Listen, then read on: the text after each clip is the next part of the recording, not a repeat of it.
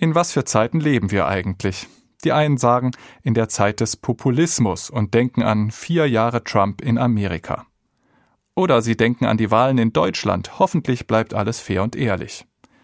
Andere reden von den Corona-Zeiten, aufgeteilt in immer neue Wellen. Wieder andere sagen, wir leben im Zeitalter des Klimawandels. Eine schwierige Zeit voller Katastrophen. So empfinden es aktuell viele. Ist unsere Zeit wirklich so schlimm? Während ich noch nachdenke, hat meine Tochter, zehn Jahre, gleich eine Antwort. Das ist doch ganz einfach, sagt sie. Da musst du doch nur auf den Kalender gucken. Da steht das doch drauf. Hier, 2021 nach Christus. Wir leben im Christuszeitalter.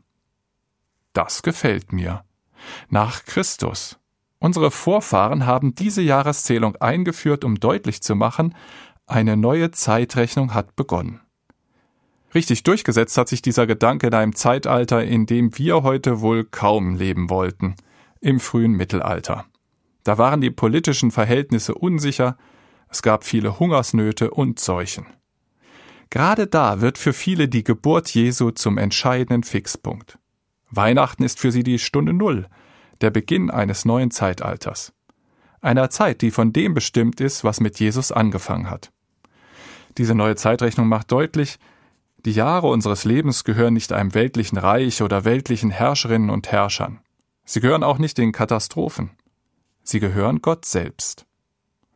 Damit sind noch lange nicht alle Fragen und Probleme unserer Zeit geklärt. Aber meine Lebenszeit bekommt ein neues Vorzeichen.